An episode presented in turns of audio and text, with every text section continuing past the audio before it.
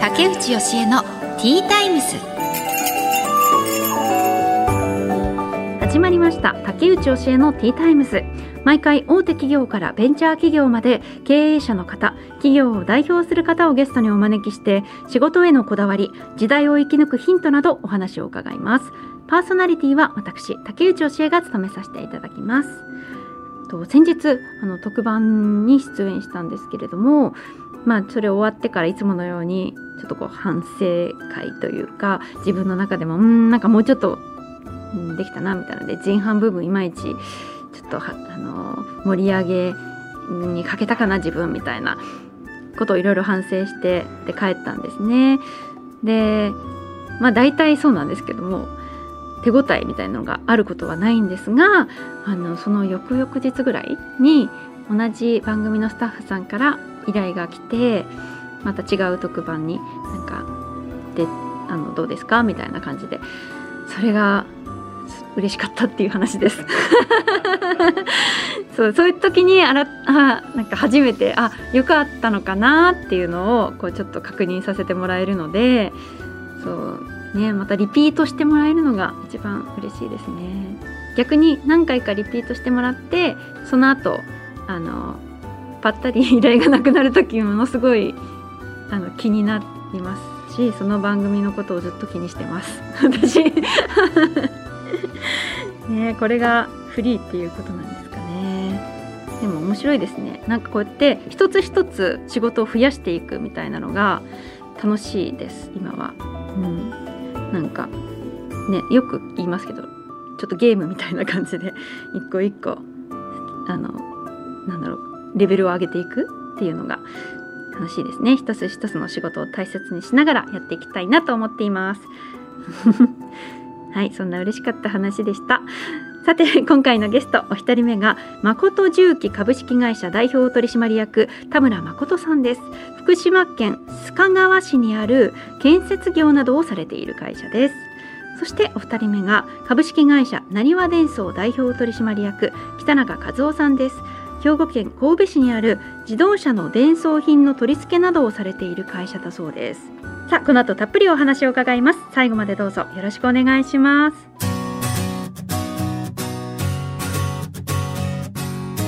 竹内義恵のティータイムス。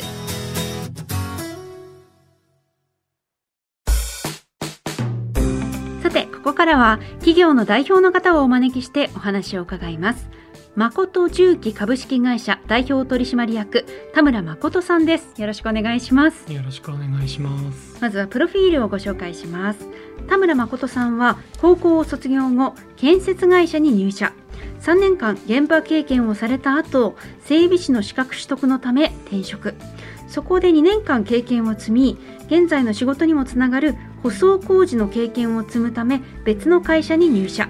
後に独立し2015年誠重機株式会社を設立されました。ということでよろしくお願いします。お願いします。はいあの先ほどディレクターさんとも言ってたんですけどすごくこう明るい。こうなんだろうフレンドリーな 感じの方だなと思ってはいあの初対面そう感じました。そう言われます？なんか明るいねとか。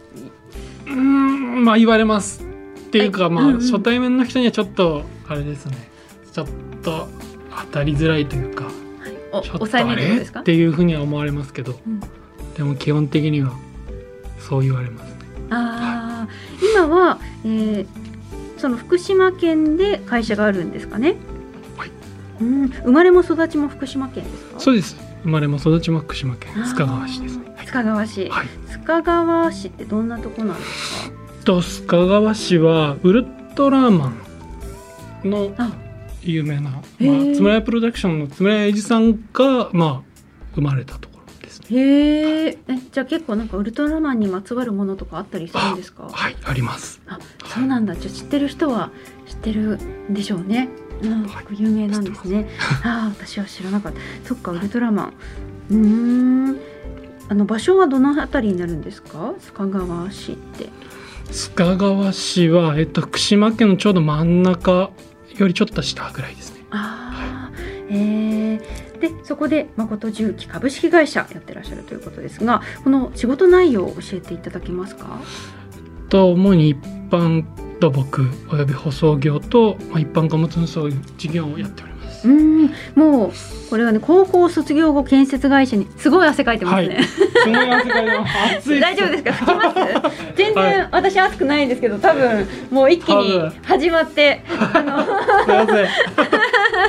いつもこうなんですよ。喋り出すと。え喋り出すとってそのこういう現場じゃなくてもそうなんですよ。上がり症でダメで。え上がり症なんそうですねそうそう。自分で喋ってるくせにこう汗かくんですよ。なるほどだからさっき さっき初対面だとそうそうなかなかそうもいかないっておっしゃったのはそういうことだったんですねそうなんですよ。まあちょっと余談です。症ごめんなさあ確かにいえいえ改めて誠重機株式会社の仕事内容を教えていただいてもいいですか、い。はい。と一般建設業、まあ解体、舗装、一般貨物運送事業をやっております。うんうんあずっと建設業で高校卒業後来たっていう感じですかね。はいあそれはやっていて楽しいですか？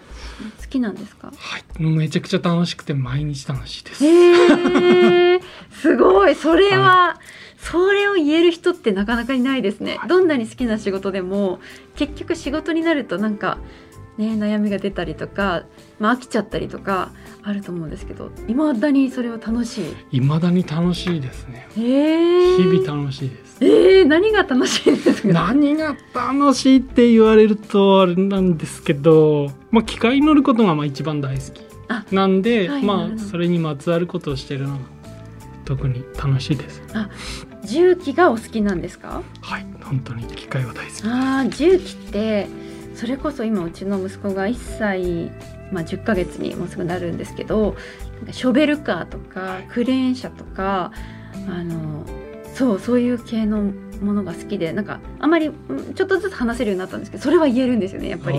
やっぱりなんか興味があるんだなと思って男の人好きな人多いですよね。そうですよ私はちょっとまだ魅力がわからないですけど。どんなところが魅力的なんですか？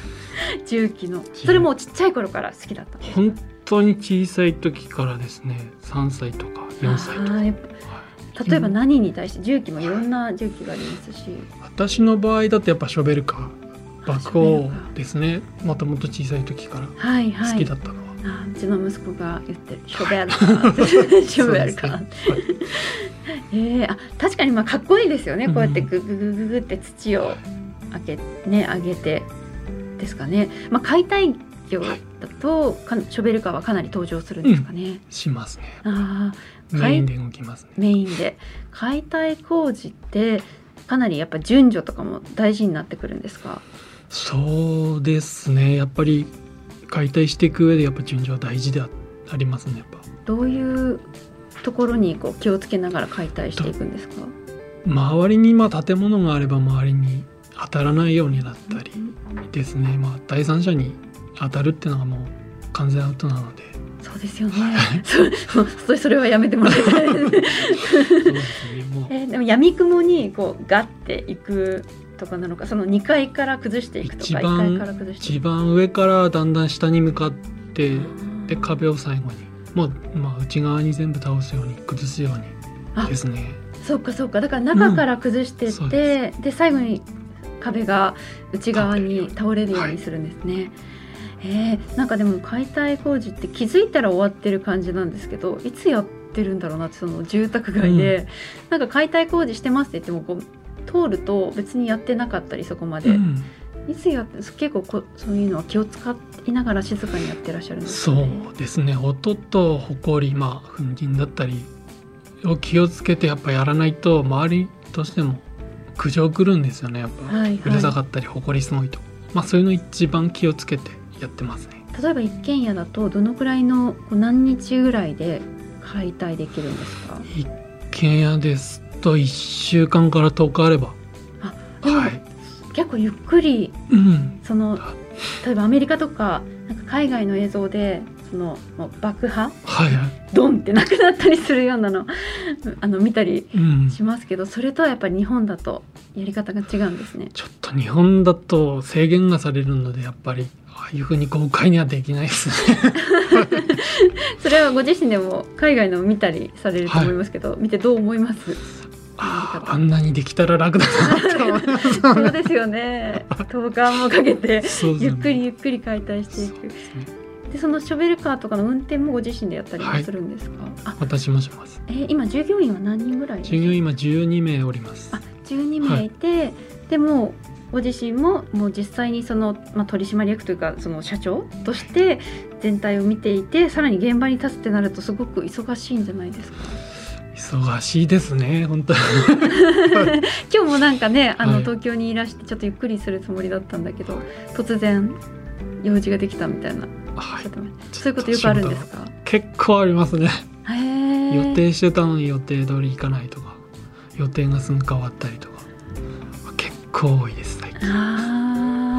それは現場から呼び出されやっぱりその代表がいないといけないような場面なんですか？ね、私指名で入ってる現場とかもあるんでどうしても私行かないとっていうのはありますよね。えー、あそれ指名っていうのはやっぱりやる人によって違うんですか仕上がりが？いや多分仕上がりは多分一緒だと思うんですけど多分信頼してもらってるのかまあ安心なのかわからないですけど、まあ、相手からすれば安心なのかもしれないしその辺はっていうのがあるのかもしれないですね。い、田村社長の仕事へのこだわりっていうのがあったら教えてください。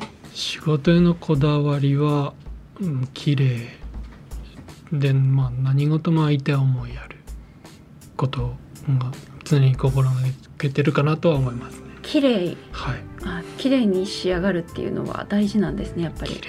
見た目がやっぱ良ければ相手も納得するだろうしお客さんんもまあいいとこに頼んだなって思ってもらえるだろうしっていうのはありますよね。実際に作業してる時ってどういうふうに感じてらっしゃるんですか？作業してる時はもう楽しいですよね、まあ、仲間もみんな若いですし。うんうん。作業してる時も楽しいんですね。楽しいです。なんか大変なのかなって思ったりしてましたけど楽しい楽しいですねやってても。まあ夏ちょっと暑いのはちょっと過酷かなって思いますけど、はいはいはい。やってては仕事の内容的には楽しいです。田村社長が日々心がけていることって何かありますか？トイレ掃除を、まあ、必ず毎日やることにはまあしてます。えそれはご自身がですか？はい私が毎日してます。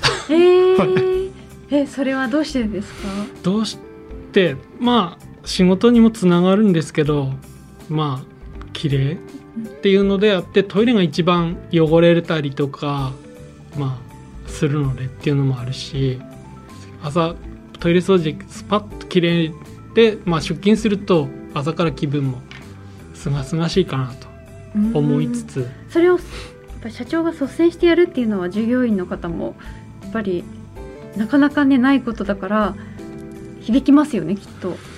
驚きますよね。驚くというか実際従業員たちに話してないんですよね。ああ 知らないかもしれない。私がやってるっていうことは。はいはいはい。してで。も見かけたりもするだろうし。見かけること。掃除してるなって。うんまあ 掃除してるなぐらいで多分。はい。しか思ってないと思いますけど。でもそれは毎回続けているルーティンなんですね。そうですね。毎日必ずやってますね出勤前には、へえ素晴らしい。そこはやってらっしゃるんですね。そこはあえて。あえ,、まあ、あえてというかまあ気持ちがすっきり仕事にも影響するような、まあ、影響するという言い方はまあおかしいかもしれないですけど仕事につながるのかなって思いながら。うん。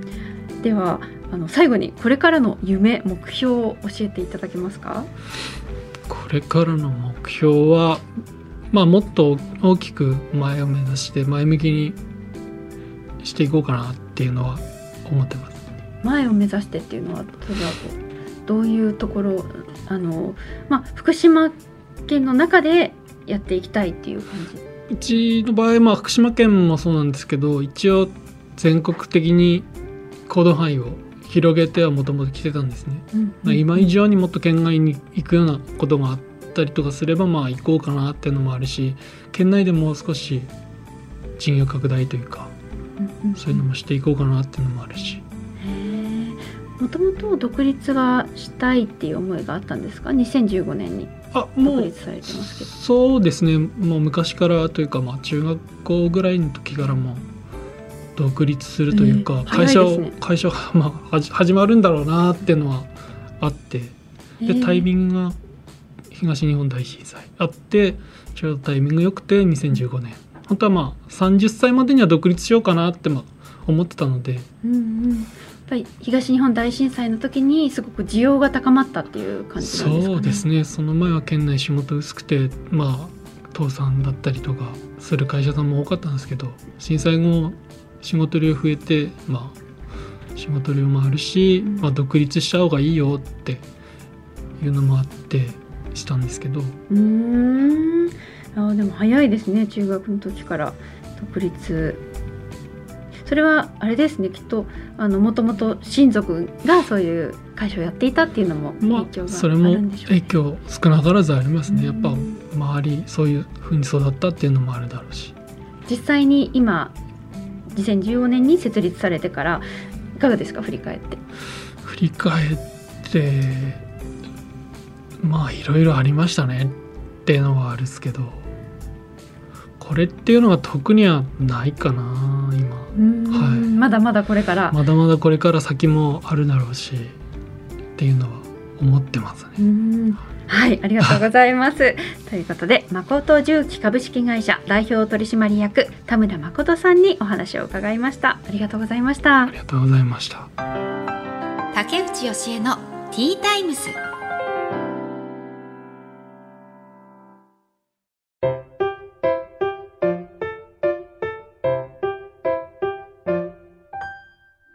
のゲストをお迎えする前に本日の一品です。今回は銀座菊の屋の吹き寄せです。それでは早速いただきます。あのーすごく立派なアルミ缶、アルミ缶がこのちょっとえっ、となんか朱色、朱色じゃないですね。あの濃い赤、そのでいっぱい和柄がこうあしらってあってうちわとか、うん、その中にちょっと開けてみますね。うわすごい綺麗かわいい。えー、えー、なんかいっぱい詰まってます。コンペイトーとかナッツとかビスケットっぽいやつ。あと豆？これは年末年始めちゃくちゃいいですね。あそうだうさぎ。うさぎのあ2023年の干支はうさぎ。でそのうさぎの絵が描いてあるお菓子も真ん中にありますね。そっか。うさぎ年なんだ。ねもう年が明けますね。なんかあっという間で切ないな。え招き猫とかある。招き猫のなんだろうこれは。なんて言うんだろう。な名前がわかんないな。うん。あ。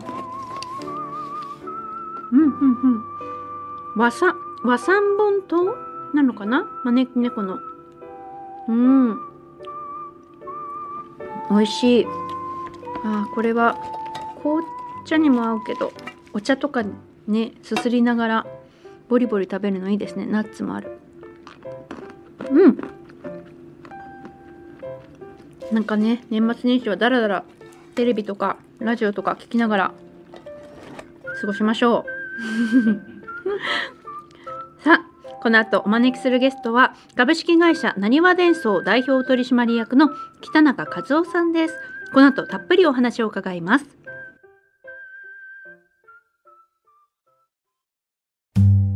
さて本日2人目のお客様は株式会社なにわ伝送代表取締役の北中和夫さんです。よろしくお願いします、はい、よろしくお願いします。まずはプロフィールをご紹介します。北中和夫さんは1964年大阪府生まれ高校を卒業後入社した会社で30歳まで会社員を経験。その後父親が経営するなにわ伝送に入社し法人化させた後に代表取締役に就任され現在に至ります。はい、ということで、えー今日は兵庫県からいらっしゃったんですか？はい、神戸から来ました。あ神戸から、はい、うーん。でもあれ大阪府生まれってことなんですね。そうですね。もともとは大阪府生まれで、神戸に住んだのはもうこの10年ぐらいです。えー。はい。えなにわ伝送はもともと神戸にあったわけじゃないんですか？そうですね。いもともと父が大阪で個人事業主として、えー、と経営してました、はい、で今は移転されてそうですね。神戸に。親会社がまあ神戸に移転したので、はい、それについて移動してきました。えーなにわ伝送は何をしている会社なのですか？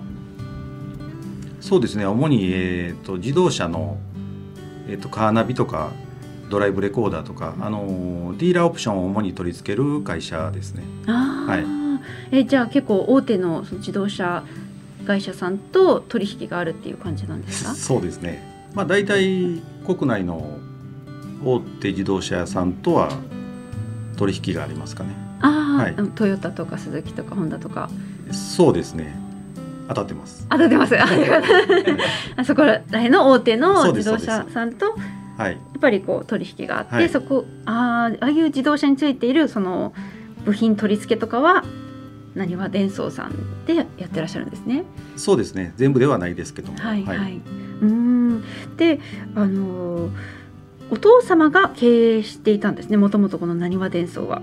そうですそうですうんもともとまあ父親の時は昔のそのエアコンを取り付けてましたね車のああ、確かにエアコンありましたね、はいあの当時。昔はね、はいはい。ククーラーの時代ですよねクーラー車の中にクーラーがそうですそ入ってた時代。はいうんえ今は何なんですか？今はもう勝手にメーカーで取り付けてくるのでじゃない。ああ、そうなんですね。はい当時はまあ付属品だったんですね。そうですそうです。はい。であのもともと北中さん自身ご自身はその30歳まで会社員だったのでそのお父様の会社に入ろうっていうのはどういう流れだったんですか？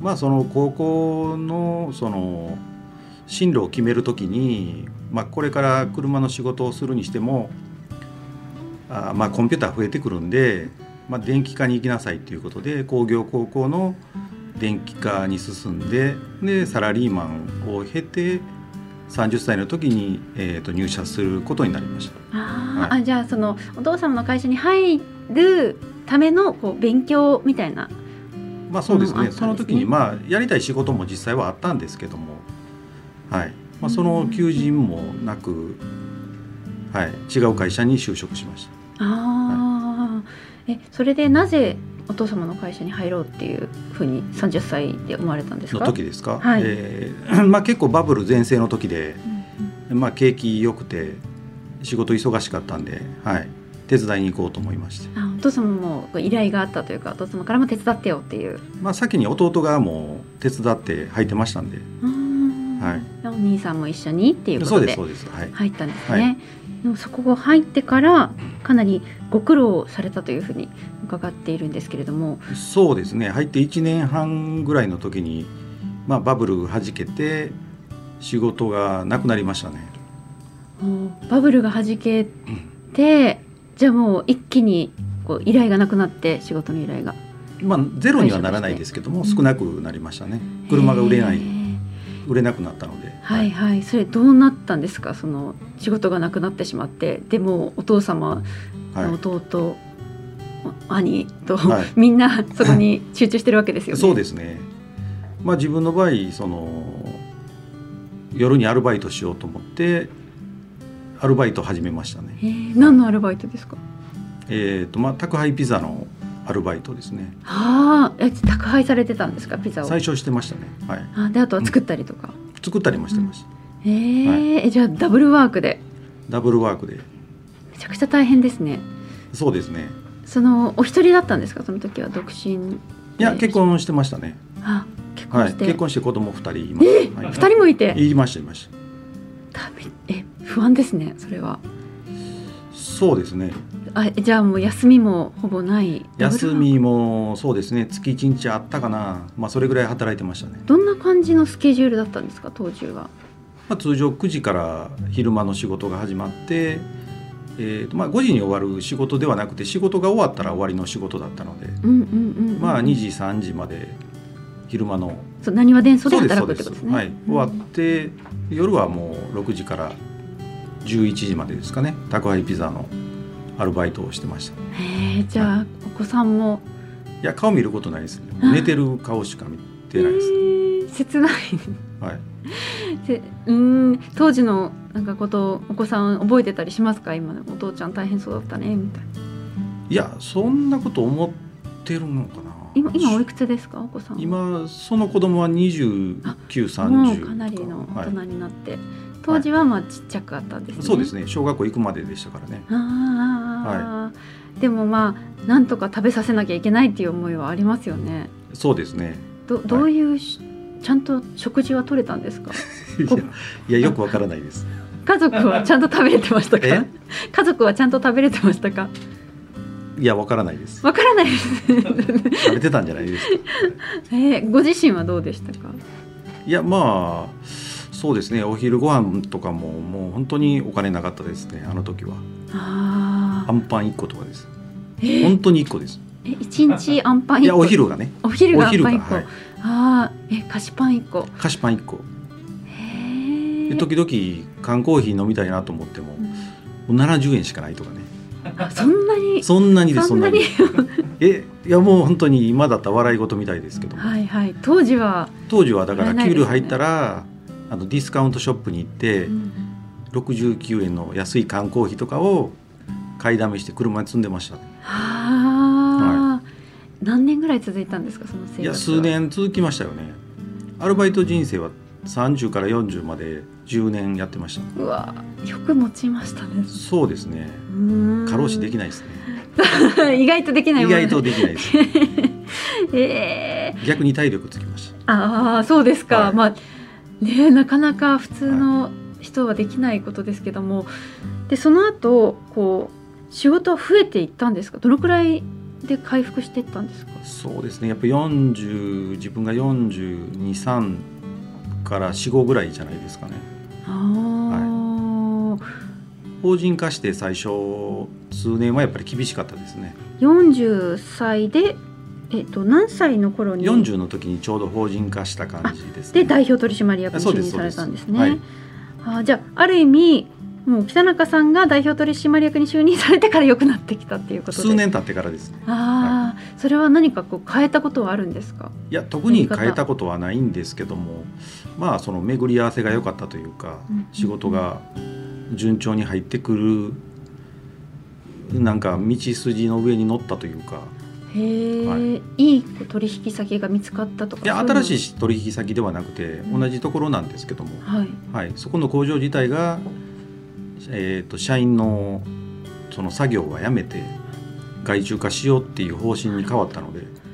方針を変えたからそうですそうです。それまで自分の社員で結構仕事を抱えてたんですけどうんも。それをもうアウトソーシングして外注化しようっていうふうにある時から変わっていってはい。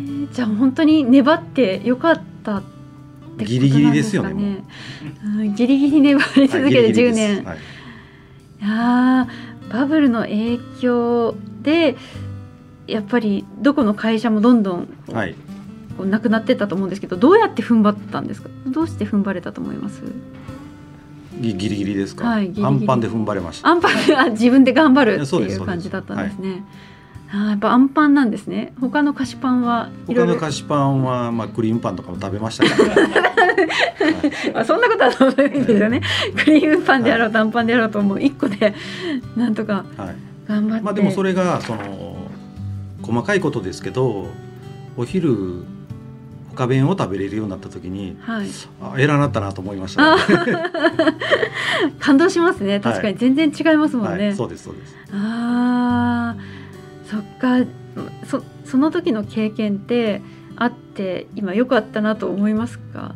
そうですね。まああれあれだけのどん底がもうね二度とやってくるのか来ないのかわからないですけども。まあその数々のなんか東日本大震災があったりして車が止まったりとかいろんなえー事象があってその車が遅れるなの、まあ、現在もコロナでうん。車が遅れたり生産能力はなんか落ちてるんですけども、はい。うん、まあその後には絶対上向くだろうっていう希望で今は動けるようになりましたね。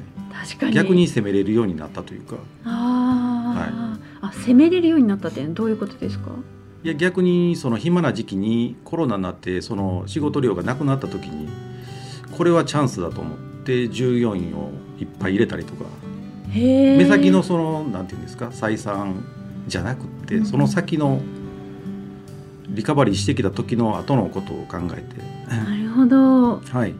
ああそれは確かに勇気がないですよね。その初めて経験した人とかはなかなかその今の状況を踏ん張るのに精一杯でまさか従業員入れようなんて思えないけど。普通はだからどっちかというとリストラ系に走る人が多いんですけども、まあ、逆にチャンスかなと思って新しい仕事の話が来た時にそちらに回していけるというかそれで取引先がどんどん増えていったんですよ。へえ、はい。すぐに回せたってことですかね。あ人がいるから。はい。ああなるほど。そっか。でコロナで今ちょっとだんだん落ち着いてきてまたね、まあはい。あのまだわかんないですけどはい。そういう時にどんどんこうリカバーできるんですね。それはすごいなんか私自身まあ経営はしてないですけどい。ろんなことに通じる考え方だなって思いますね。うん。いやでも結構本当にねコロナになって辛い時とかもありますけどまあなんとかなるかなっていう感じで。はいはいはい、待てば耐えればなんとまあ、かなる。なんとかなる、まあ、一生この先車が売れなくなることは今の状態ではないので。う、ん。はい、また必ず戻ってくるだろうっていうことで、はい、従業員増やして結構頑張ってきましへえ、ああとた、はい、あれですね。フルマラソンにも挑戦されているという。現在は、はい。今年は走らなかったんですよ。今年は走らなかったん今年はちょっと諸事情がありまして、はいはいはいはい。はい、でもまあうん。また復活するかなっていう感じなんだ。一応ね50歳から走り始めて、はいはい。まあきっかけがなんか、まあ、会社の数人でなんか神戸マラソン走ろうやっていう話が出て、ん。数人申し込んで自分だけ外れたんですよ。へえ。切悔しいなと思って。悔しいなと思って。翌年申し込んだら当たったんですよ。はいはい。あ。で一回走ってみたらもうこんな二度と走りたくないってやっぱりしんどいんでね。思うんですけど数ヶ月経つとまたやってみたいかなって。へえ。そんな気持ちになるんですね、はいったことないけどまあでも達成感みたいなのはすごそうだなっていうふうには達成感想像でまきまあすね。4割ぐらいは歩いてますけどね、そうなんですね。はい、時間見ながらねあそういけるかなって見ながらへえ。はい。ではあと今この仕事での一番のやりがいって何？仕事ですか？仕事はねやはりその車が最初来た時っていうのは何もついてないんですよ。うん。まあ、ナビつけるところにも穴が開いてる状態で、はい。何もない状態でそこにナビを自分で取り付けて動いた時のその感動っていうんですか。へー。あすげえって思いますね。か私たちの手元に来る時はもういろいろ完いてるけど成されてるじゃないですか。はい。でその状態しか見てないじゃないですか、自分らの時っていうのは何もついてない状態で。ただ穴が開いてて中が丸見えの状態ではいはいはい。やってくるんですけどもじゃあもう本当に完成した姿を初めてここでなにわ伝送さんで見られるっていう状態にその車はなるわけです、ね。それが自分が作った車がですねその動いた時のその感動っていうんですか。それはやっぱり達成感一台一台あるので。へー。息子さんたちは、はい。あのお父さんの会社を継ぎたいみたいなことはないんですか？上はね違う会社に行ってて今下に9歳の子供がいてえ、るんで。9歳？あ、ずいぶん離れてますね。離れてますね。20はい。代とはい。9歳。はい。えー、まだじゃあちっちゃい。ちっちゃい。どどんなことをして遊んでるんですか？今ですか？カート乗って遊んでますねあ、カート？はい結構本格的なカートですか？結構本格的なカーレースみたいな？はいへえ、ゴーカートのカートですか？まあゴーカートのカートですけど、ねはいあ、そこに乗って、はいへえ、じゃあ好きなんですね、車が。そうですねそもそもやり始めたきっかけがなんか F1 や乗りたいって言って じゃあカートやろうって言ってそんなのがや。り始めて、はい、結構ちっちゃい子たちがやるんですね。そうですねカートのレース4歳から乗れるのでへえ、80キロ以上出ますねあ、そんな出るんですか？はい出ます出ますえ、大丈夫？心配？心配はもうないですねあ、はい、大丈夫なんだ。最初結構怖かったです怖いですよ。はいもう大丈夫ですへえ、それも楽しいですね。じゃあ。それは楽しいですね。ね毎週行ってます、あ、毎週行ってるんですね。はい土日泊まりがけで行ったりしてます。ええ、素敵。いいですね。そうですか、はうーん、なんかい、またやっぱりそのね今の長男さんがはい。20代だと、だいぶ久しぶりにそうですね。そのちっちゃな男の子と遊べるっていうのははい。素敵だなと思いますね。い。はい、はい、では最後にこれからの夢目標を教えていただけますか？そうですね会社大きくなってきたのでこれからは次の世代の従業員を育てて、えーさらに発展できるなにわ伝送を作っていくことですね。うんうんうん、はいい、やでもそのなんかこう前向きな姿勢っていうのはでこのなんだろう他の人があまりしたことがない経験をしているからこそできる挑戦っていうのはすごい強みなんだろうなっていうふうに思いました。はい、ありがとうございました。はい、ありがとうということで。株式会社なにわ伝送代表取締役北中和夫さんにお話を伺いました。ありがとうございまはい、した。ありがとうございました。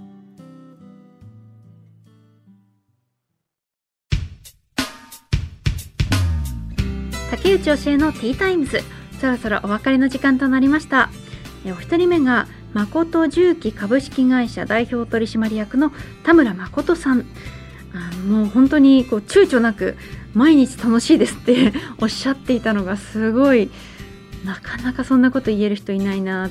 本当に天職なんだなというふうに思いました、ね、重機が好きっていう少年からのそのピュアな気持ちを今も持ち続けてそれをこう噛みしめながらお仕事できてるっていうのは本当に幸せだなって感じますね。でもなかなかこれはあの人によりますよね。多分その人が持っている考え方とかにも影響されるんじゃないかなと思いました。うん。いやはいいいな羨ましいです。そしてお二人目が株式会社なにわ伝送代表取締役の北中和夫さんです。もう本当にどん底まで落ちた経験をされた方ででもそれがあるからこそやっぱりあのココロナの時期に従業員をあえて増やすとかそういう思い切ったことができるんだなって思いましたね。だから本当にこう沈む経験っていうのはやっぱり結局自分の糧になるというか力になるんだなっていうのをこう本当に話を聞いてて感じましたね。でもなんかすごい明るい方というかうんあの関西弁はあんまり感じないんですけどなにわ魂みたいなのはすごくこう節々に感じられるつあのなんかパキンド魂っていうんですかね。力強いお話でした。うん。ということで竹内教えのティータイムズお時間となりました。お相手は竹内教えでした。また次回お話ししましょう。